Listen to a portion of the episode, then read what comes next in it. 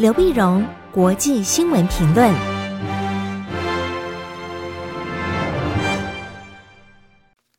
各位听众朋友，大家好，我是台北东吴大学政治系教授刘碧荣，今为您回顾上礼拜重要的国际新闻呢。上礼拜的国际新闻，上半个礼拜基本上还是围绕着美国的外交在走啊。那么，晓得在礼拜一的时候呢，我们上礼拜已经分析过，那么 NATO 北大西洋公约组织在布鲁塞尔的峰会。然后接着峰会礼拜二的时候呢，当然美国就和欧盟啊，拜登总统跟欧盟举行峰会。峰会在星期二的时候，最后呢，他们也宣布成立美国跟欧洲啊联合成立一个贸易科技理事会，希望能够重写国际贸易经济的规则。那么贸易科技理事会呢，它主要的目的啊什么是三个？第一个呢是消除美国跟欧洲之间的贸易障碍；第二呢要设定全球的标准。不管你经济的标准、环保啊、劳工啊，啊，他们希望能够有更大的话语权，能够设定全球的标准。第三个呢，呢，联合共同发展这个创新的科技啊，因为跟中国大陆要竞争，那么创新是非常重要的，所以美欧联合联手啊，在创新科技上希望能够加把劲儿啊。那美国跟欧欧洲呢，本来他们中间还有一些贸易纠纷，比如说欧盟和这个呃空中巴士之间的侵犯倾销啊或补贴啊这样的纠纷，打了十七年，后来也决定呢双方就叫停休兵，因为什么呢？要一致对抗新的一个威胁，那就中国大陆的威胁。所以你可以看到，美国呢和欧洲之间正在整队啊。虽然欧洲和看这个中国跟和俄国的态度不太一样，那欧洲这国家基本上认为俄国它是个呃威胁，而中国只是个挑战。但是总是呢，美国总统拜登呢，他把西方阵营的先做个整理啊，从之前的 G7 的峰会，然后到 NATO 北约的峰会，然后到跟欧盟的峰会，完了以后。然后才有十六号星期三的美俄峰会在日内瓦举行。那美国跟俄罗斯的峰会呢？那么这次峰会双方当然也达成了一些协议啊。那么拜登后来事后讲，呃，美俄双方的同意对话就是双边战略稳定对话，这样子能够降低双方的冲突的风险啊，并且呢，双方也同意共同致力呃成立工作小组来调查网络攻击的事件。美国当然跟俄国提出来各种网络攻击啊，但是俄国当然说这些网络攻击啊、骇客啊，呃，与他无涉啊，因为他虽然美国这边有很多证据，那些骇客呢都是操俄国口音的，但是俄罗斯俄罗斯总统普京说跟我没关系，但我们可以共同去调查啊。那双方也同意了大使回任。啊，本来在三月份的时候呢，那么普，那么呃，俄国和美国之间双方交恶，那么美国总统拜登批评俄罗斯总统普京呢，说他是刽子手啊，那么所以俄国一怒之下呢，就召回了大使啊，也把美国大使赶回去，这样双方呢，那么就大使能够回任，总是有一个建设性的一个对话，对话呢，美国呢。但也希望说能够把俄国往他这边拉一点，所以本来俄国的天然气啊卖到欧洲，所以北溪二号的油管，呃，天然气管，天然气管呢，那么美国本来是基本上是反对，因为这样欧洲将会太过依赖俄罗斯啊。但是本来有些制裁啊，但是现在呢，制裁也先取消了，那，取消了，先表示说，哎，也放这个俄国呢可以呃卖点卖点天然气给欧洲啊，不要全部都卖给中国啊。你说美国跟俄国这样做呢，是把俄国从中国这边拉过来呢？大概也还不至于，因为中俄关系现在呃基本上还不错啊，而且美中美俄三边的这个三角关系啊，也不是那么对等。啊，俄罗斯现在呢，那么基本上它是呃经济上非常的弱啊，美国并没有把俄罗斯当做一个呃平等的一个对待的一个对手，所以并不必然是这样的三角关系，但是能够稳定跟俄罗斯的关系或者建设性的对话，对国际局势都是比较稳的、比较好的。那可是呢，美国又怕这样子跟俄罗斯对话，当俄罗斯尤其这样占领克里米亚之后呢，对欧洲国家一直是个威胁啊。那么，呃，他想跟俄罗斯去见面，会不会说好像酬赏了普京，那么让欧洲国家感到紧张呢？所以，拜登在六月七号的时候呢，他六月九号是离开华府往欧洲进行他一系列的外交嘛。那六月七号礼拜一的时候呢，他先是跟呃乌克兰总统泽伦斯基通了电话。说你放心，我虽然跟普京的见面呢，但是不会出卖乌克兰利益啊。他也告诉乌克兰说，你呃七月份要邀请乌克兰总统泽伦斯基到白宫来做客，到白宫来访问。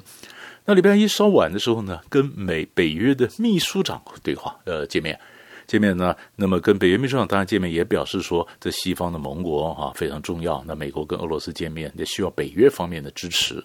那这样子都搞定了以后，国务院也在跟国国际上说明啊，说这个呃去辩护呃解释为什么美国要跟俄罗斯见面啊，说建设性的对话是非常重要的。然后完了以后，才有上个礼拜三的这个对话，就先做了一些准备啊。那各自阵营里面都先安抚好，那做准备。那美国呢也告诉俄罗斯讲了一些红线啊，比如说网络攻击你不要再碰，或者说你的这个政治异议分子纳瓦尼啊，说白了就不要让他死在监狱里面，那也是个红线。那俄罗斯也讲了一个红线，就是如果乌克兰加入北约，那就是俄罗斯的红线，大家都不要踩红线。那不踩红线，关系会不会有帮助呢？也就看了，那么马上七月十号就是一个检验。七月十号，联合国安理会啊将要投票，投票说要不要延续在叙利亚的呃这个呃支持在叙利亚的人道援助。那过去呢，俄罗斯都反对那么人道援助到叙利亚，那现在是不是同意啊？第二呢，美国跟俄罗斯中间呢还存在一些囚犯的问题。美国有两个陆战队的战士在俄罗斯监狱里面。俄罗斯有一些人在美国的监狱里面，双方会不会呃交换一些这些犯人？这也是双方关系能不能够重新打开僵局，然后稳定有新的开始的一个指标啊。我们就看后面有没有换球，或者说七月十号的安理会的投票啊。所以这是第一大块新闻，是美国的新闻。第二呢，我们就看伊朗的大选。六月十八号的时候，礼拜五的时候呢，伊朗进行大选。那这个大选呢，其实，在选前大家也知道结果啊？为什么呢？因为那是伊朗是以教领政，以教领政，那你的这个宗教领袖哈美尼是最大，哈美尼来决定说他的一个他底下的一个理事会呢，来决定说到底哪些哪些人有资格有资格选举，哪些没资格选举，那足以威胁到呃保守政权的这些自由派的，通通都说没有资格或什么问题都被排除在外了。那最后呢，当然就选出来一个前法官，六十岁的莱西，啊，莱西当选。那当选，但是因为他是非常强硬派，强硬派呢，他也他判了很，他的手中呢，但也染过鲜血，也也也因为他是法官嘛，也也曾经判过很多的人的一些死刑，所以他是被美国、欧洲那列为黑名单、制裁名单里面的，啊，所以他就是呃，新的伊朗总统在美国是列为制裁名单里面，这当然是外交上的一个障碍啊。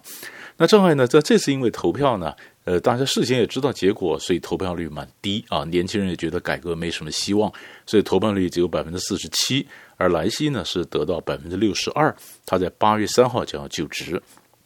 这礼拜一的时候呢，六月二十一号，莱西举行了记者会。记者会呢，他就表示了他的强硬的一个立场。这立场呢，他当然说他还是愿意在呃或者伊核谈判，他是愿意在谈。可是他说我不是为谈判而谈判呢、啊，这谈判要有结果啊啊！那也希望美国你要赶快进来，回到伊核谈判。那么呃谈到当然就是希望能有结果。那有结果，那是不是就没他愿意接受什么样的一个呃这个国际上的一些约束或者监督？那要看谈的结果。但是他讲说不会危害到伊朗的利益。啊，他非常强硬。那么海湾国家呢？那么他也希望说，跟海湾国家、阿拉伯国家能够改善关系。可是阿拉伯国家事先就讲说，改善关系，你这个飞弹得呃放在桌面上来谈呢、但莱西说，飞弹部分不谈。那不谈怎么改善关系呢？所以这是有的看的。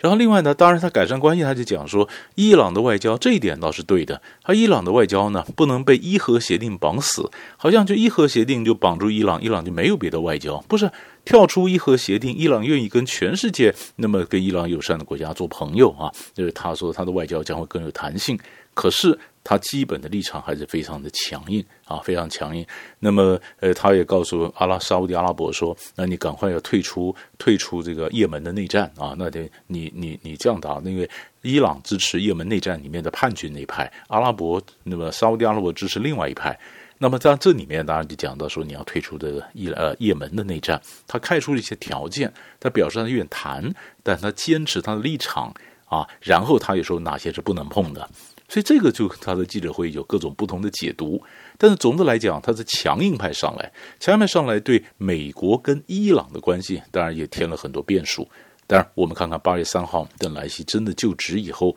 那么伊核谈判会怎么样谈的结果，这是我们继续关注的一个重点。那么最后新闻我们看到是阿富汗，阿富汗的情势也在礼拜天的时候变得严重。六月二十号的时候呢，塔利班的部队呢重返到昆都兹省的省会啊，昆都兹市，就是阿富汗西北部的几个城市，呃，几个省的省会呢，塔利班回来了。他们回来了，本来过去美国是是在支支持的阿富汗部队呢，是把塔利班赶走的，赶走，现在塔利班又回来了，又回来了，那这阿富汗的部队显然挡不了塔利班。那阿富汗的部队当然讲说，如果有空中支援的话会好，但是美国现在因为已经达成了停火协议，美军现在要走啊，所以没有什么空中支援，所以塔利班一个一个他就回来，这情势非常紧张，情势非常紧张，所以中国大陆驻阿富汗的大使馆在六月十九号礼拜六的时候呢，也呼吁在阿勒啊在阿富汗的中国人呢提高警觉，做好准备，因为情势有恶化。啊，那中国大陆有很多人在阿富汗，也许是外交，也许是工程，也许做生意。那么现在你看的情势不对了，所以六月二十号塔利班回来，十九号中国大使馆就说，大家中国公民要小心，那情势比较有相当相对的恶化。恶化呢，那六月二十号因为情势紧张，那美国这边赶快就讲，他要找这个阿富汗的总统啊贾尼啊，那么在这个礼拜二十五号的时候呢，到白宫跟拜登来会谈。美国用这方法来表示，我虽然走啊，可是我我的心没有走，我的外交上继续跟你互动，我非常还是呃非常关切阿富汗的情势啊。那中国大陆呢，也希望阿富汗能够稳定，所以在这个月稍早的时候，在六月六月四号的时候呢，王毅和阿富汗和巴基斯坦的这个外长举行过视讯会议。视讯会议呢，也强调说，中国的带路倡议啊，呃，可以进到阿富汗啊。阿富汗这块呢，可以，你还忘了，中国还有一个上合组织啊，上海合作组织。上合组织呢，可以来希望能够帮忙促进和平的程序啊。那就是中国也希望扮演这个角色，但是问题是，美国他虽然部队走，他说外交还继续继续跟阿富汗保持深度的这种接触啊，避免阿富汗呢，那么最后沦为是恐怖组织的一个温床。可是问题是，当塔利班在上来的时候，美国能怎么做？中国能怎么做？阿富汗当局是不是完全都束手无策？最后是不是拱手把阿富汗又让给了塔利班？那么塔利班的整个情势又让一切回到那么塔利班政权被推翻之前的原点？那这一仗二十年的阿富汗战争，到底是打的是什么结果？大家都有很多的问号，也都看后面的发展。所以大概上礼拜呢几个大的新闻就为您分析到这里，我们下礼拜再见。